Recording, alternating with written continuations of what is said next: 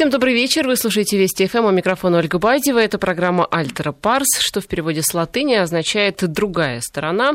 Ну, латынь – это международный язык медицины. И вот мы с другой стороны, со стороны, а, с точки зрения психологии, постараемся посмотреть на различные события политической и общественной жизни, в частности, которые на прошлой неделе, на уходящей неделе имели место быть. И я приветствую в студии Марию Киселеву, клинического психолога, кандидата психологических наук. Мария, добрый вечер. Добрый вечер. Ну, Давайте начнем с новости, которая пришла в конце недели, но, тем не менее, взбудоражила общественность. Наверное, ее можно назвать одной из главных новостей недели. Это освобождение из тюрьмы Михаила Ходорковского. События развивались достаточно бурно. Посмотрим на них с точки зрения психологии. Вот человек, который 10 лет пробыл в местах лишения свободы, и вот он сейчас э, выходит из э, тюрьмы и начинает адаптироваться в жизнь, начинает жить э, жизнью, ну, если так можно сказать, обычного человека. Вот каково это? А, ну, есть очень хорошее сравнение а, такое быстрое внезапное освобождение часто а, сравнивает с быстрым всплытием дайверов. То есть это может быть что-то типа кессоновой болезни, потому что такое неожиданное освобождение, оно, конечно, приносит радость и облегчение, но тем не менее это смена уклада жизни, который в течение 10 лет был у этого человека, и он был достаточно размеренный и предсказуемый в какой-то степени. Он и особенность э, пребывания ну, в тюрьме там, или в армии, в каких-то таких заведениях сводится к тому, что полная э, вся инициатива жизненная переходит э, во владение не самого человека, а в какую-то организацию. И э, порой люди, вышедшие из тюрьмы, долго там отсидевшие, даже не могут спланировать свой день, потому что действительно они теряют такой навык. Э, это самая такая простая, скажем, картинка. А, и уж, конечно, им достаточно сложно, наверное, принять, как изменился этот мир за эти 10 лет. И Часто их ждет разочарование, потому что, конечно, в течение всех этих лет они мечтают о жизни и имеют совершенно часто оторванное от реальности э, представление о том, что происходит. И выйдя могут даже... А разочарование почему? В чем разочарование? Э, потому что часто фантазийное представление о реальности не совпадает с тем, что есть на самом деле. И так как э, в местах лишения свободы очень мало стимулов, которые связаны с реальностью, большая жизнь проходит во внутренней психической жизни. И, конечно, она наполнена большими фантазиями, чем какими-то реальными событиями. И оценить, как ты впишешься в эту реальность, находясь за решеткой, это ну, очень сложно. Это описано история, когда люди не могут часто вписаться в изменившиеся условия. А имеет смысл во сколько, сколько лет тебе, когда ты выходишь? Например, есть ли возраст, а, когда уже совершенно неважно, где ты, в тюрьме, на свободе, ну, то есть если человек отсидел там лет, не знаю, 20, ему уже 70, 80, он выходит, в общем, какая ему разница, вышел он или нет? Имеет смысл, имеет значение возраст, в котором человек выходит из тюрьмы? А, я думаю, самое большое значение имеет эм, э, масштаб личности. А, то есть, если человек а, сумел в течение неважно какого срока оставаться в контакте с собой и перенести а, свою жизнь во внутренний план и жить внутренней жизнью, тогда в любом возрасте он сможет все равно остаться собой и найти свое место в этом мире. Но очень часто конечно, это очень сложно, и люди теряют себя и теряют цели. И известный психолог и психоаналитик Виктор Франкл, который а, попал в концлагерь. Я здесь совершенно не провожу никакие аналогии, но это э, интересно обсудить, так как он а, как психолог описал изнутри, что происходит, когда ты лишен свободы. Он как раз описывал, что выживали те, кто смог поставить себе цель, что он будет делать, когда он в конце концов освободится, кто не терял надежду и кто смог а, жить своей внутренней жизнью и отгородиться от внешних стимулов, которые могли бы их разрушить.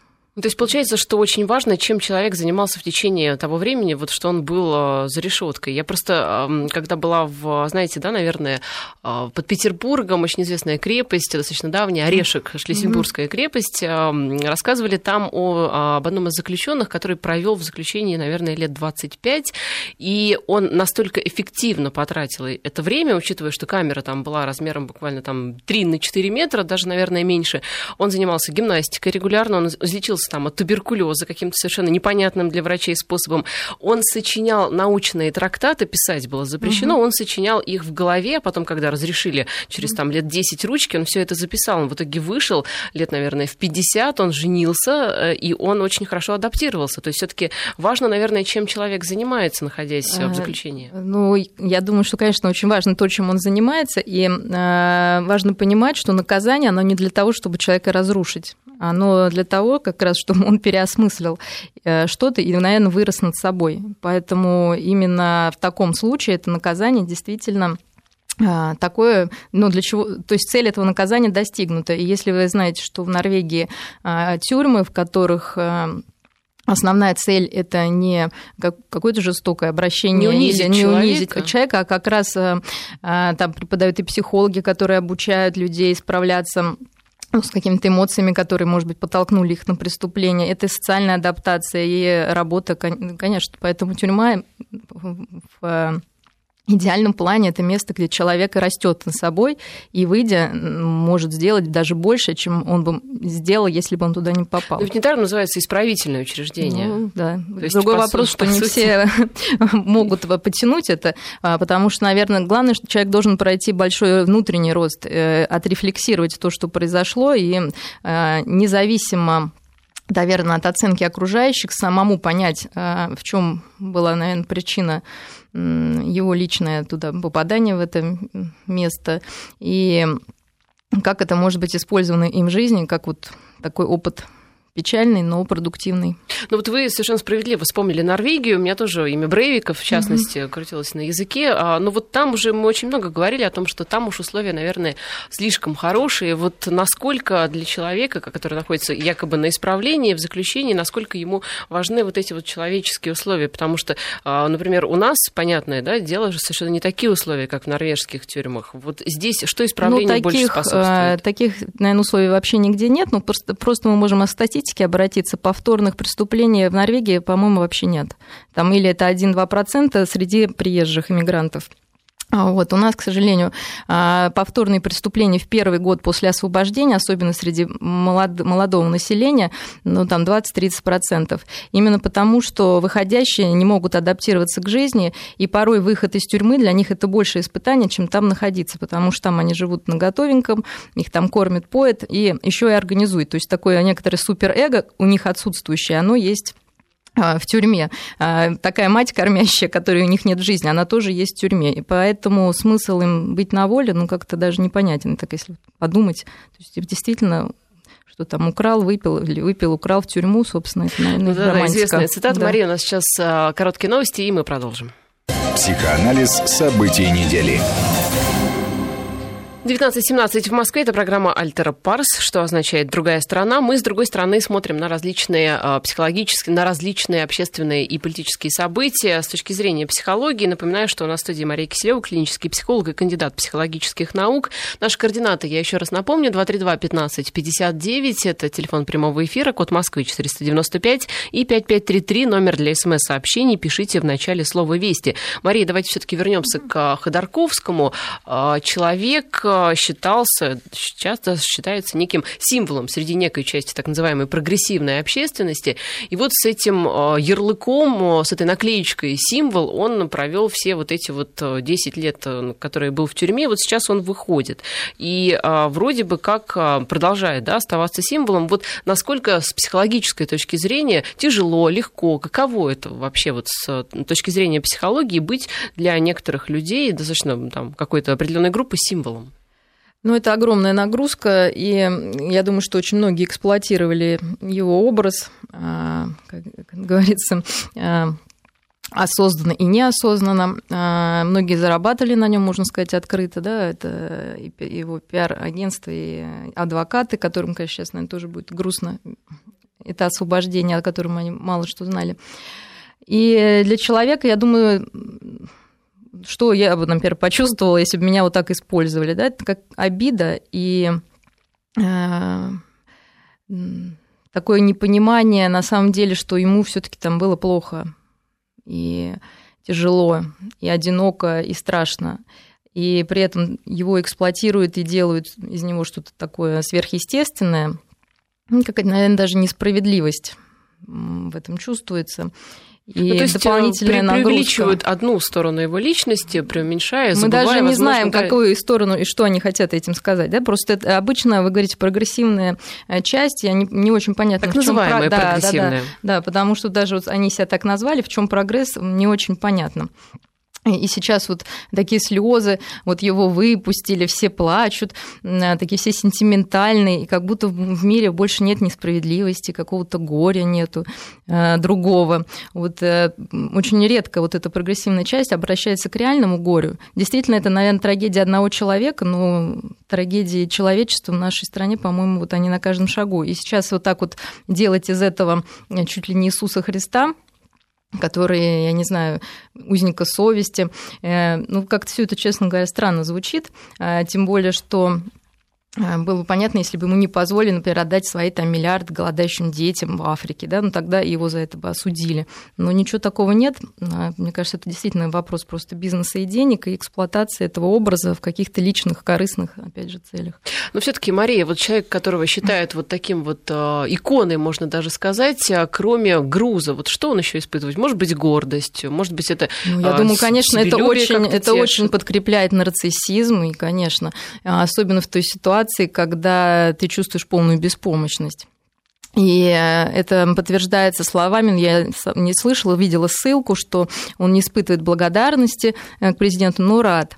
И, собственно, испытывать благодарность – это такое такое антинарциссическое явление, а, потому что тогда человек признает, что он зависим от кого-то, и в данном случае от человека, позволившего ему выйти.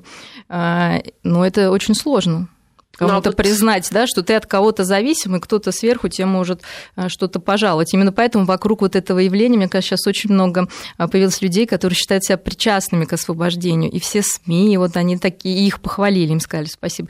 И немцы. Э, ну и понятно, что реально это решение принял другой человек, и он обесценен полностью, как будто все это...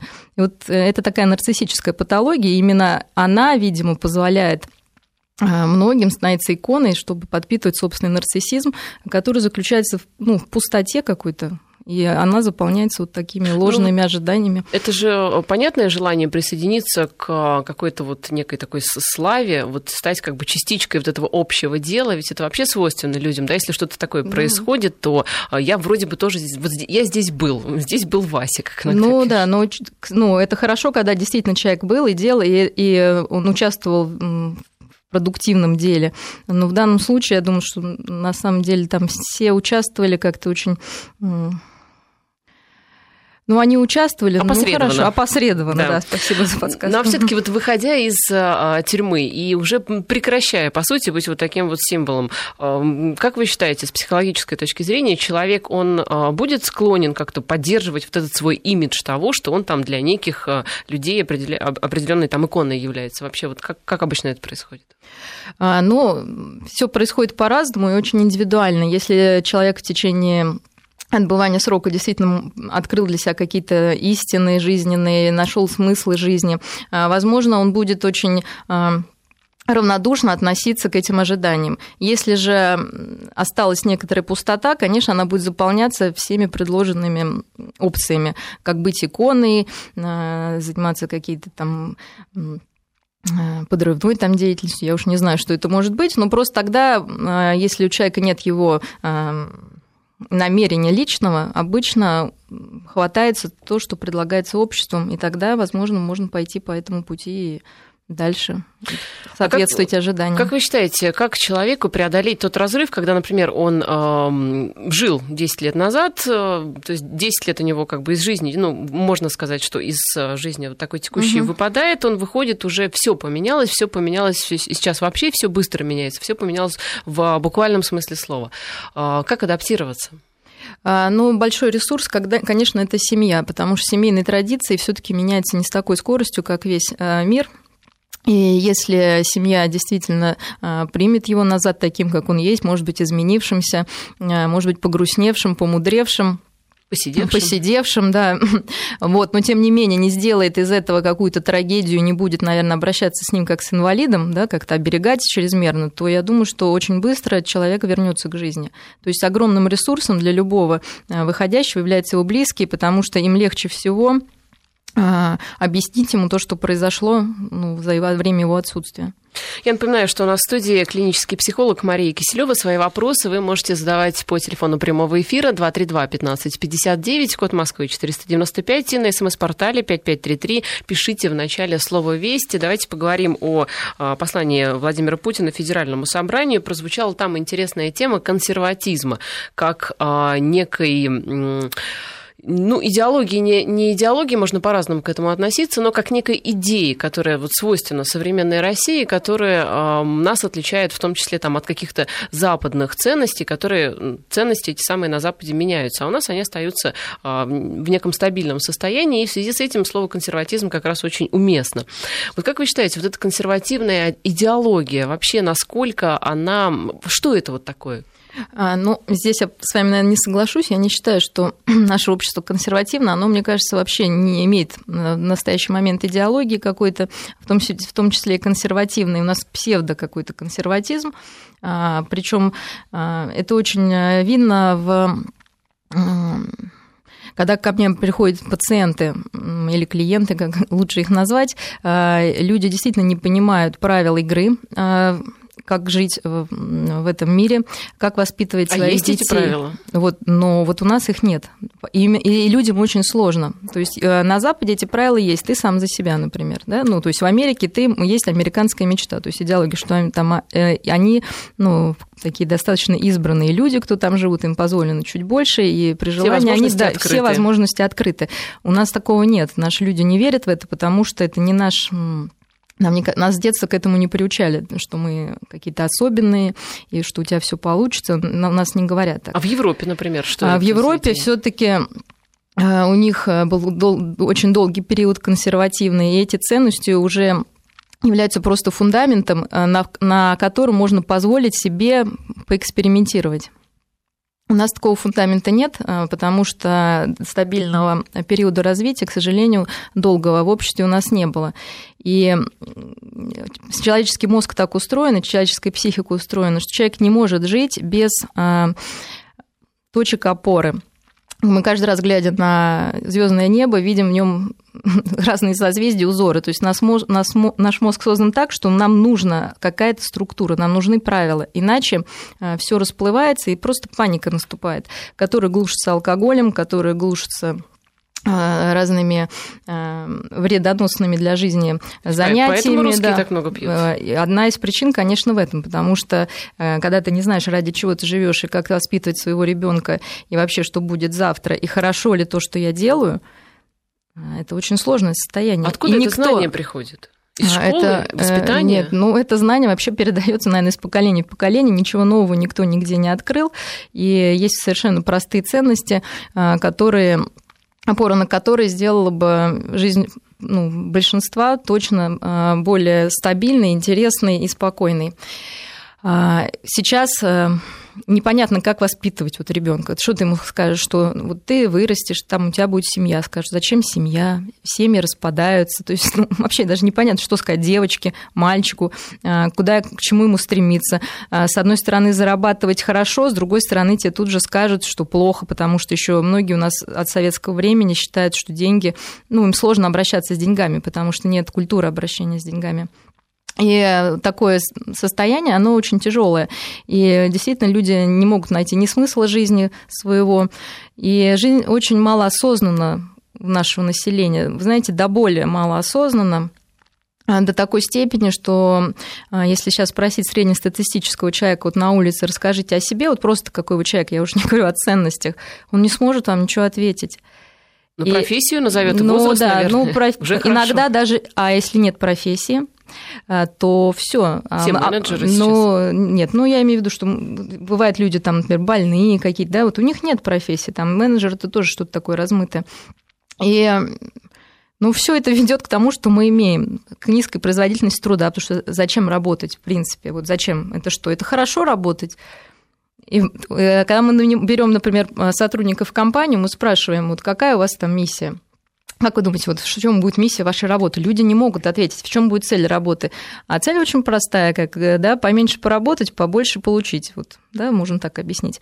И человек, к сожалению, так устроен, и это еще было описано Фрейдом, что он не любит работать, и его страсти и желание иметь все сразу, ничего для этого не делать, они очень естественные, и на них очень сложно влиять каким-то ну, уговорами, логическим, добротой. То есть это практически бесполезно, на, если это в большой массе. Поэтому, естественно, культурные ограничения и ценности а, помогают не только самим людям отстраивать свою жизнь, строят некоторые рамки и опоры, но и всему государству строить какое-то более консолидированное и рефлексирующее общество. Но все-таки у меня остался вопрос, угу. почему на Западе, да, в той же Европе, как вы говорите, есть вот этот смысл жизни, а у нас его нет, но ответим давайте на него уже после новостей. Психоанализ событий недели. Мария Киселева, клинический психолог и кандидат психологических наук. У нас в студии, я напоминаю, координаты 232-1559, это телефон прямого эфира, код Москвы 495 и 5533, номер для смс-сообщений. Пишите в начале слова «Вести». Говорили мы э, до новостей о консерватизме. Вот из Нижегородской области пишут о том, что наш президент хороший консерватор, но у консервации есть срок хранения. Как вы думаете, что имеется в виду? Ну, я думаю, что это что-то личное, вот, я так думаю, потому что консервативные ценности, они от этого слова, собственно, и исходят, да, что это то, что сохраняется из поколения в поколение. Ничего плохого в этом нет, и не нужно этого бояться, а, а нужно к этому стремиться, и именно это позволит вам, вашим близким, вашим внукам, правнукам а, отстраивать свою жизнь. А, они, может, как-то будут меняться, эти ценности немножко, но без них жизнь намного сложнее. И мы говорили сейчас о Западе, в Европе, об Америке, и что у них там есть цели. Я бы сказала так, что весь э, психоанализ вообще зародился далеко не у нас. И еще в 60-е годы тот же Виктор Франкл писал о том, что основной проблемой э, современных людей был экзистенциональный вакуум, э, то есть отсутствие смысла жизни и непонимание, ради чего жить. В чем отличие от нас, они этим занимаются и занимались. Просто, может быть, они делают это более профессионально, чем мы сейчас, к сожалению. Но это не значит, что это не нужно делать. И вот, я думаю, даже эта программа, уже затрагивающая темы, вносит вклад в эту дискуссию. Но все-таки почему на Западе есть смысл жизни, а у нас нет? Но тоже не у всех потому что они первые вели. Вот как раз когда у нас в советскую эпоху был смысл жизни, как строители коммунизма, у них не было смысла жизни. И они тоже его искали.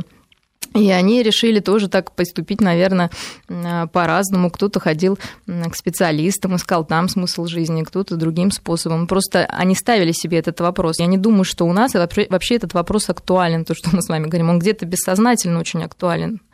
И он выражается в некоторой пустоте, непонимании происходящего. Но, Но важно же его осознать, чтобы как-то Для начала нужно вопрос. его осознать, конечно. И, может быть, если сейчас каждый себе задаст вопрос, в чем смысл жизни, а, его личный, Это же самый конкретный, да, вопрос. он самый сложный, он не бывает один на всех, и в каждой ситуации он разнится. Особенно он актуален а, в каких-то периоды страдания или неблагополучия. И не нужно этого бояться, это потому что жизнь у нас одна, и за все мы платим временем собственной жизни. И прожить ее просто, вот меня иногда смотришь на жизнь людей, ну, вызывает, конечно, такое сочувствие, потому что как будто человек родился, пробежал какую-то дистанцию, вообще не понял, что это было, и и все. Ну да, прожить жизнь, не занимаясь серьезно своей жизнью, это как-то печально. Ну, да. а, Мария, вот вы произнесли, да, вот фразу консервативные ценности, консервативные ценности, то есть ценности, которые из поколения в поколение, может быть, даже где-то на генетическом уровне передаются. Но, например, вот в, ситу... в Европе сейчас такая ситуация странная, и гей-браки разрешаются, и вообще как-то традиционная модель общества, она несколько меняется. Но можно ли будет говорить о том, что если она сохранится, вот, это, вот эти вот, например, гей-браки на протяжении там 100 лет, 200 500 лет и уже станут, скажем так, в геноме европейцев, что это и будут их консервативные ценности? Э, ну, боюсь, что не доживут они тогда. Кто-то, кому-то нужно будет э, размножаться.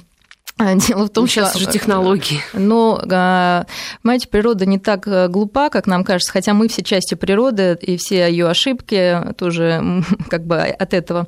Но все вот эти искусственные дети, к сожалению, имеет тоже э, проблемы прав, психологические. Да, и, и психологические, и органические это проблемы. Доказано уже да, медициной? это доказано медициной, конечно. Это во-первых. Во-вторых, еще давно очень проводили исследования на животных, на обезьянах и брали а, маленьких обезьяночек, а, ну, самок, и изолировали их в самом рождении, и они не имели опыта нормальной заботы материнской.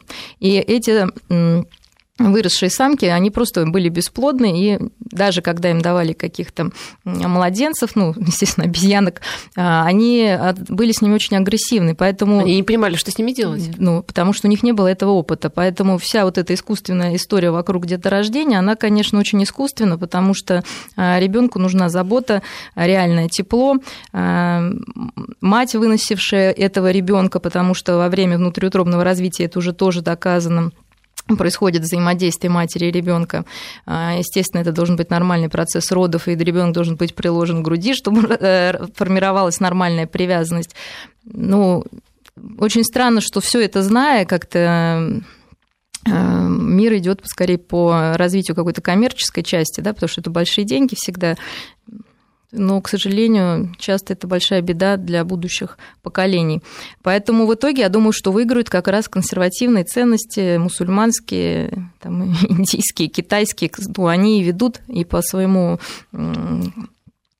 по количеству населения и по всем остальным ну, показателям. Чисто, да. Да, да, ну простым каким-то да, показателям. Но в итоге, если не размножаться, я думаю, что скоро проблема ценности вообще будет не актуальна для некоторых стран. Ну уж для Европы точно, потому что там были уже давно естественное население идет. И а, что касается наших а, соседей по странам СНГ бывшего, то они-то как раз размножаются очень активно, особенно приезжая к нам в страну и здесь размножаются, учитывая, что а, мы не очень это делаем, то действительно становится иногда иногда как-то страшно. 232-1559, телефон нашего эфира. Александр у нас на прямой связи. Александр, здравствуйте. А, добрый день. Меня зовут Александр, город Екатеринбург. Я отец четырех сыновей, сам уже возрастной, младшему сыну 5 лет, старшему 38 лет. Uh-huh. Звоню, вот обратился вот к чему. Тема очень хорошая поднята. Девушка очень правильно говорит, так, что действительно сегодня смотришь на молодежь, просто обидно. Вот я возглавляю Федерацию областную по спорту собаками. У меня девочка 12 лет занимается совершенно бесплатно. Девчонки есть чемпион России, призер есть, чемпионата мира есть. И вот общаюсь с молодежью постоянно. И на работе продолжаю работать, хотя на пенсии уже 20 лет нахожусь, в двух местах работаю. Вот просто обидно, что молодежь просто это самое. И я считаю, что одна из причин, что мы действительно, гляньте, что творится в рекламе, лекарства, гляньте, что творится в городах, на каждом углу аптеки, мест спортзалов. То есть любым путем бабки, бабки, бабки. Но это же неправильно ведь. Обидно-то есть... вам за что, Александр? Обидно за то, что мы привели к этому молодежь. Я вот сам уже это самое. Я возглавлял Федерацию по спорту собак областную. Я создал центр напарник для собак по готовить. Был на приеме в Белом доме России. И когда смотришь, что никому это нифига не надо, на уровне правительства даже, да, что молодые ребята слепые. И им просто лапшу на уши вешают, прикрывая всякими там, черт не знает чем. Да. Вот обидно просто. Обидно Понятно. Угу. Да, спасибо, Александр, за ваш ну, звонок. Очень здорово. Видите, если каждый в своем городе будет вот так, как вы, как другие, помогать молодежи, настраивать их, есть шансы, что мы все-таки выживем и продвинемся. Поэтому вы, конечно, большой молодец. И вы абсолютно правильно заметили, что, можно сказать так, святое место пусто не бывает. Если молодежь не занимать, она найдет, что вложить, вот опять же, в найдет эту пустоту. Чем заняться. Да. И почему вся профилактика, например, там, наркомании, там, алкоголизации, цивилизации, она построена не на том, чтобы рассказывать, как страшно употреблять наркотики и пить, и какие будут последствия, потому что, опять же, показано, что это не работает, да, это, наоборот, повышает интерес, а на то, чтобы предложить альтернативно, как себя занять, э, чтобы э, подростки, опять же, могли рефлексировать свое состояние, понимать, что они хотят в данный момент, э, хотят ли они пить, есть, да, или употребить, или просто они устали, им нужно поспать. Опять же, наверное, может быть, это будет удивительно звучать, но большинство людей, населения может не ответить на этот вопрос. Вообще, как вы себя сейчас чувствуете? Может, может быть, просто аморфное хорошо, аморфное плохо. Но вы рас... имеете в виду что, физическое или ну, психическое состояние? Вот, э, неважно, вот просто, вот вы как себя чувствуете? Какие у вас чувства? Не знаю, я не думал. А в итоге, вместо того, чтобы Э, действительно какой-то заняться творчеством и продуктивной деятельностью, многие уходят в эту самодеструкцию просто, чтобы подавить внутреннюю тревогу, подавленность, страх, беспомощность, ну какие-то такие чувства, которые э, в сознание не всегда проникают, но тем не менее подтачивают силы и физического, и психического здоровья. Ну вы, по сути, говорите о том, что нужно, по крайней мере, думать о том вообще, вот для чего, ну, вот что ты чувствуешь и а, куда ты идешь. Нужно вот учить детей, думать. Э, должна быть такая психологическая гигиена, и эта гигиена тогда распространится и на, на, на весь окружающий мир. Тогда дети смогут фильтровать и информацию, которая вообще льется из всех эм, щелей, непонятно что, в разные стороны их растягивает, и разные предложения деструктивного характера, там, употребить наркотики, то есть э, пока человек не может э, про себя сказать, какой он, как он не может сказать, что он чувствует, не может сказать, на какие ценности он опирается, он уязвим для любого рода таких воздействий. 232-1559, телефон нашего эфира. Валерий, здравствуйте. А, добрый вечер. А, я хотел бы сначала поблагодарить за очень интересную тему, которую вы а, подняли и обсуждаете. А у меня вот такой вопрос к вашей гости. А как вот э, вы относитесь э, к такой установке, что а, если э, деньги потерял, то ничего не потерял, если здоровье потерял, то половину потерял, а если веру потерял, то все потерял? Это как бы вот одна часть вопроса, она связана и с христианскими ценностями. Наверное, к сожалению, то... Валерий, мы остановимся на первой части у нас, потому что полтора, полтора минутки осталось до конца, да, простите нас, пожалуйста, но вот время, оно беспощадно. А, ну, это абсолютно э, правильная Мудрость, я бы сказала так, э, потому что без веры себя в человек, у человека не будет ни здоровья, и денег он не заработает. Поэтому очень важно верить в себя, очень важно знать свои сильные стороны, свои ресурсы, опираться на них, ставить себе цели, доступные цели, чуть выше своих возможностей, чтобы было развитие, достигать их, и тогда э, я думаю, что вы будете радоваться жизни, будете получать от нее удовольствие, и люди вокруг вас ну, будут зараж... тоже хотеть, как вы, и это будет иметь такой эффект, знаете, знаете, брошенного камня в воду, как расходящиеся круги, от вас будет идти вот эта энергия. Поэтому главное, имейте действительно веру в себя и знайте, чего вы хотите, и для чего вам это нужно? Задавайте себе эти вопросы. Почаще. Почаще, да. Вот на, на СМС-портале вас поддерживают, пишут о том, что России необходимо не столько количество, а сколько качество людей. Да, да, это совершенно точно, потому что, ну, как в цыганской тюрьме, ой, семье этих родим, ой, ну, новых родим или этих, по-моему, это как раз об этом. Нужно мыть себя, своих деток, воспитывать их с любовью и ответственностью. Спасибо большое. Мария Киселева, клинический психолог и кандидат психологических наук, сегодня была у нас в студии. Увидимся через неделю. Спасибо.